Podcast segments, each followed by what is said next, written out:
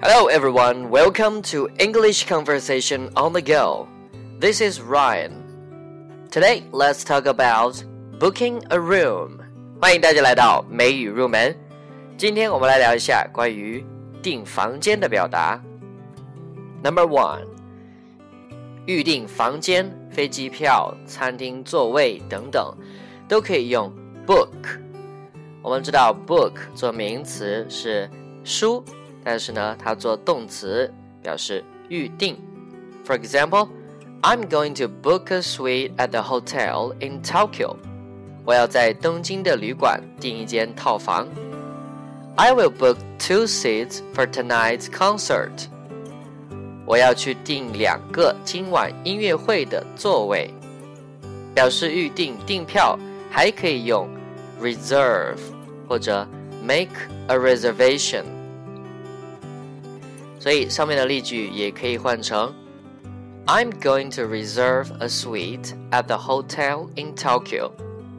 I'm going to make a reservation for a suite at the hotel in Tokyo. 大家平常只要掌握最简单、最常用的 book 就可以了。Number two，关于房间的类型，单人房叫做 single room，single room。 双人房有两种表达，可以叫 twin room，twin room，twin 本来表示成对的或者双胞胎，这里表示有两张单人床的双人房。还有一种叫 double room，double 也是一对一双的意思，但是 double room 既可以表示有两张单人床的双人房。也可以表示有一张双人床的双人房。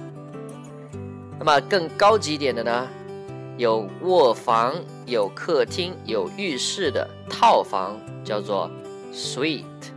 suite，注意这个词的发音有点特殊，suite。还有一种最高级的总统套房，叫做 presidential suite。presidential suite。Number three, what are the rates? What are the rates? 费用怎么算呢？这里的 rates 表示价格、费用，还有一种叫做 charge，charge 也可以表示相同的意思。那么 rates 和 charge 使用的时候一般都是用复数。For example, what are your rates for tutoring at a student's home? 你到学生家里去家教，费用怎么算呢？